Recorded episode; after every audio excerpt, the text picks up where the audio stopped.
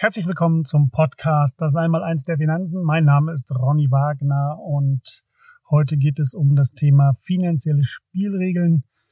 Ich möchte mit euch besprechen, welche Regeln ihr unbedingt beachten solltet, um langfristig finanziell erfolgreich zu sein.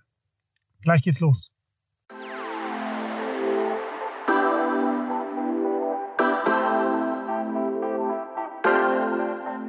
Das Einmaleins der Finanzen. Der Podcast für finanzielle Bildung. Mit und von Ronny Wagner.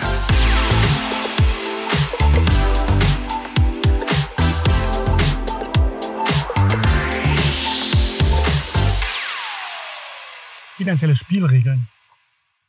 In diesem Podcast geht es mir um das Aufstellen und Befolgen finanzieller Spielregeln. Ich habe in den letzten Jahren ja hier viele Erfahrungen machen dürfen und äh, habe aus diesen Erfahrungen äh, sieben Spielregeln extrahiert, die ich jetzt im Folgenden mit euch mal besprechen möchte.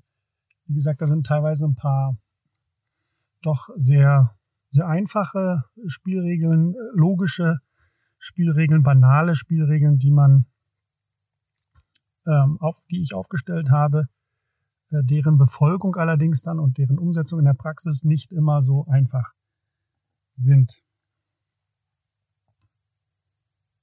Regel Nummer eins. Die erste Regel ist in meinen Augen so auch mit Abstand die wichtigste Regel, die man überhaupt in finanziellen, finanzielle Fragestellungen haben kann. Äh, die lautet eben, erarbeite und sichere deine Einnahmen, einen finanziellen Überschuss wirst du nur erzielen, wenn du Einnahmen erzielst, die über deinen Ausgaben liegen. Hierauf liegt das Hauptaugenmerk. Es ist klar, trivial, äh, wenn ich keine Einnahmen generiere, dann habe ich natürlich auch nichts, oh, was ich danach verteilen kann, nichts, was ich danach in die verschiedenen Konten stecken kann. Deswegen ist das eine sehr, sehr wichtige Regel. Ich brauche Einnahmen, ich muss die sichern natürlich auch absichern für die Zukunft. Ich muss mir Alternativen überlegen. Ich muss überlegen, was passiert, wenn ich die Einnahme mal nicht habe. Was ist mein Plan B? Was ist mein Plan C? Wie ist meine Strategie, um damit umzugehen? Natürlich ist hier auch immer wichtig, wenn ich Einnahmen erarbeitet habe, dass ich immer meine Ausgaben so gestalte, dass sie unter meinen Einnahmen liegen. Nur so werde ich in Wohlstand leben. Das ist auch die Definition von Wohlstand, dass eben deine Einnahmen langfristig über deinen Ausgaben liegen sollten. Kommen wir zur Regel Nummer zwei. Die Regel Nummer zwei lautet, kontrolliere deine Ausgaben. Gib also niemals mehr aus, als du verdienst. In Wohlstand leben bedeutet, dass du jederzeit die Einnahmen größer als die Ausgaben gestaltest. Fast alle Menschen leiden leider darunter, dass ihre Wünsche, die sie im Leben haben, ihr verfügbares Geldbudget übersteigen. Konzentriere dich bitte auf die Notwendigkeiten und streiche alle anderen Positionen konsequent. Das ist eine nicht ganz so leichte Aufgabe. Merke dir, dass das, was äh, wir als sogenannte notwendige Ausgaben bezeichnen, leider die unangenehme Eigenschaft hat, mit unserem Einkommen zu steigen. Also steigendes Einkommen, das ist die Essenz daraus, führt nicht zwangsläufig zu einem finanziellen Überschuss. Ne, man muss also hier gucken, dass man die Ausgaben unter Kontrolle hält. Kontrolle von Geld besteht immer aus Kontrolle von Geldströmen oder Geldströmungen.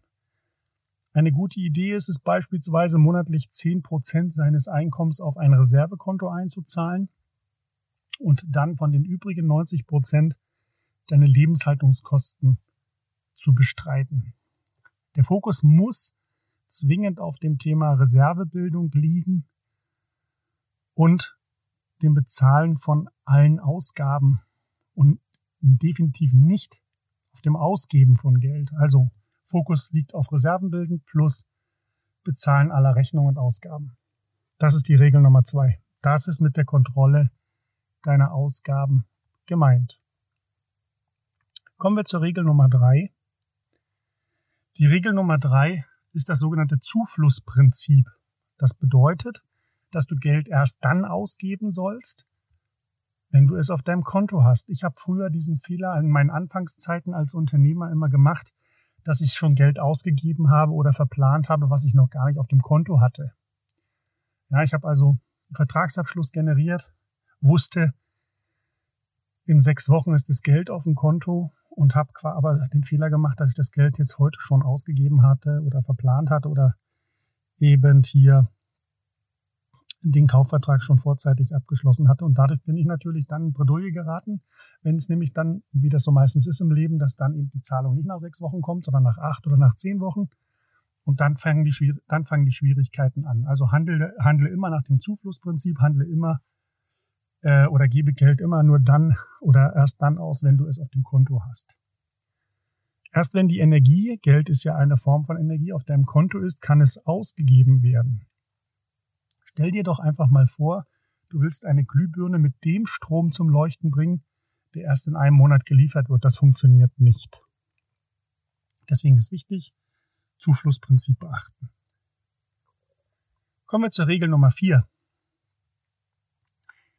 Regel Nummer vier ist auch eine sehr wichtige Regel in meinen Augen, äh, die aber auch häufig missverstanden wird.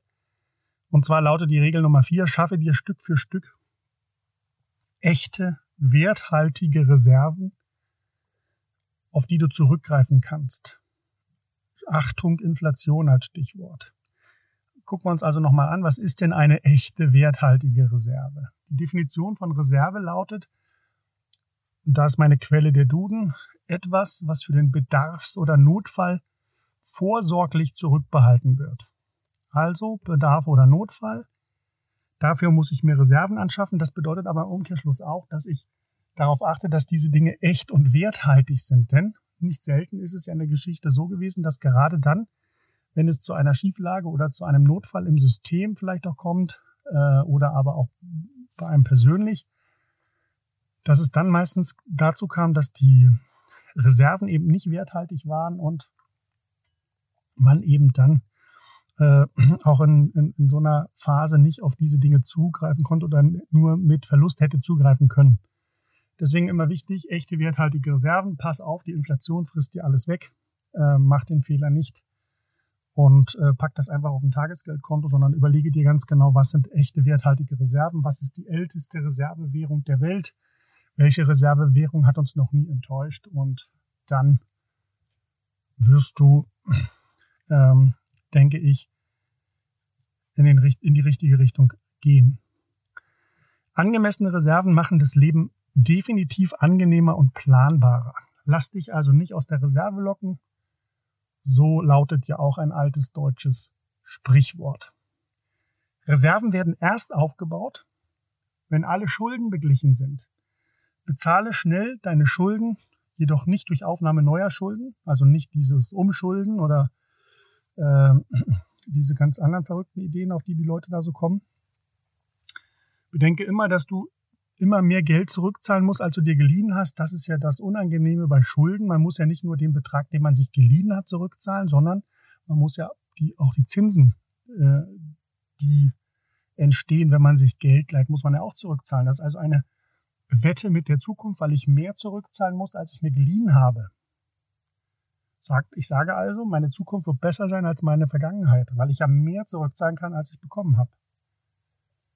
Das ist eigentlich etwas, was man sich wirklich sehr, sehr gut überlegen muss, ob man das wirklich, ob man so einen Vertrag überhaupt eingehen möchte. Ich denke, da wird etwas äh, vorschnell und unvoreingenommen gehandelt und man ist sich gar nicht so richtig den Konsequenzen bewusst. Fakt ist allerdings auch, je mehr lebenswichtige Dinge du hast, umso mehr Reserven musst du auch haben, um diese Dinge, diese lebenswichtigen Dinge gegebenenfalls auch ersetzen zu können. Du sparst also immer zuerst für die Anschaffung dieser Sache oder einer Sache und dann auch wieder für den Neuerwerb oder die Instandhaltung dieser Sache. Alles, was sich in deinem Besitz befindet, hat ein Verfallsdatum. Das darfst du niemals vergessen. Tappe nicht in diese Falle, dass es mit dem Erwerb einer Sache getan ist. Eine Investition ist für dich immer mindestens mal doppelt so teuer wie die reinen Anschaffungskosten. Also immer dran denken, ähm, man muss, nehmen wir das Beispiel Immobilie, man muss auch äh, solche Dinge in Schuss halten. Im Grundgesetz steht ja drin, Eigentum verpflichtet. Man ist also auch verpflichtet, sein Eigentum in einem ordentlichen Zustand zu halten und gegebenenfalls dann auch Investitionen vorzunehmen. Beispiel Immobilie, äh, dass man eben da auch dran denkt, dass so eine Immobilie auch ein Verfallsdatum hat und eben auch nicht ewig in einem guten Zustand verbleibt. Kommen wir zur Regel Nummer 5. Regel Nummer 5 ähm, besagt, dass man sich zu jedem Zeitpunkt eine ausgezeichnete Kreditwürdigkeit bewahren sollte. Denn solltest du einmal in Schwierigkeiten kommen, ist es sehr wichtig, dass du dann bei einer Bank oder einem Kreditinstitut einen Überbrückungskredit für deine Notsituation erhältst. Diesen Überbrückungskredit bekommst du allerdings von deiner Bank nur, wenn du eine ausgezeichnete Kreditwürdigkeit an den Tag legst oder hast. Na, deswegen ist wichtig, wir brauchen eine ausgezeichnete Kreditwürdigkeit, wir brauchen hervorragende Reserven. Wenn wir das beides haben, können wir entscheiden, nutzen wir jetzt die Reserven, um die Notsituation zu beheben, oder nehmen wir einen Kredit auf äh, und versuchen so die Situation zu überbrücken. Das heißt, halte, deine persönlich, halte deinen persönlichen Schufa-Score jederzeit in einem ausgezeichneten Zustand. Das ist ja auch relativ leicht heute zu überwachen und zu überprüfen, so dass das eigentlich hier niemandem schwerfallen sollte, äh, diesen Wert im Auge zu behalten. Regel Nummer 6. Regel Nummer 6 äh, ist, dass, es, dass man jederzeit seine Zahlungsfähigkeit aufrechterhalten muss. Du musst also immer und zu jeder Zeit zahlungsfähig bleiben, auch in Krisensituationen oder gerade in Krisensituationen. Also es ist sicherlich kein Problem. Ähm, es ist kein Problem in Phasen, wo äh, es gut läuft, wo es normal läuft, seine Zahlungsfähigkeit aufrechtzuerhalten. Interessant wird es immer in Krisensituationen, was passiert, wenn ich krank werde, wenn ich meinen Job verliere, wenn meine Partnerin sich von mir trennt oder, oder, oder, oder. Da gibt es ja ganz, ganz viele mögliche Szenarien, die der ein oder andere von euch auch schon mal erlebt hat. Aber wir müssen uns klar werden, in Krisensituationen muss das ganze Spiel und dieses ganze System auch weiterlaufen. Das bedeutet aber auch, dass deine Reserven möglichst frei von rechtlichen und politischen Risiken gehalten werden sollten. Ganz wichtig, dass man hier also nicht in die Falle tappt und äh, möglicherweise dann den Zugriff auf seine Finanzen durch politische Sanktionen nicht ermöglicht werden kann, nicht ermöglicht wird. Ähm, es darf hier also niemals zu einem Engpass kommen. Bedenke bitte immer, dass die Regierung bereits Gesetze und Verordnungen erlassen hat, die dir unter gewissen Umständen den Zugriff auf dein Geld oder deine Vermögenswerte erschweren oder gar unmöglich machen können gebe mal nur ein paar Stichworte. Artikel 14 Grundgesetz, ne? das ist der Enteignungsparagraph im Grundgesetz. Also Enteignungen sind jederzeit zum Wohle der Allgemeinheit zulässig, steht da drin. Sehr äh, pauschal, sehr einfach, sehr schwammig formuliert. Dann natürlich Sanierungs- und Abwicklungsgesetz, SAG, Versicherungsaufsichtsgesetz, Kapitalanlagegesetzbuch, die Einlagensicherung und die Regelungen, die dort drin sind, die sind nicht gerade vertrauensfördernd in meinen Augen. Also dieses ganze Stichwort der Geldeiszeit, das empfinde ich als sehr wichtig, dass man sich da mal informiert.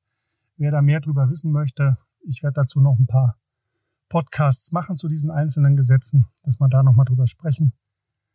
Um, wer nicht so lange warten möchte, der schaut sich mal bitte auf der www.geldeiszeit.de Webseite um.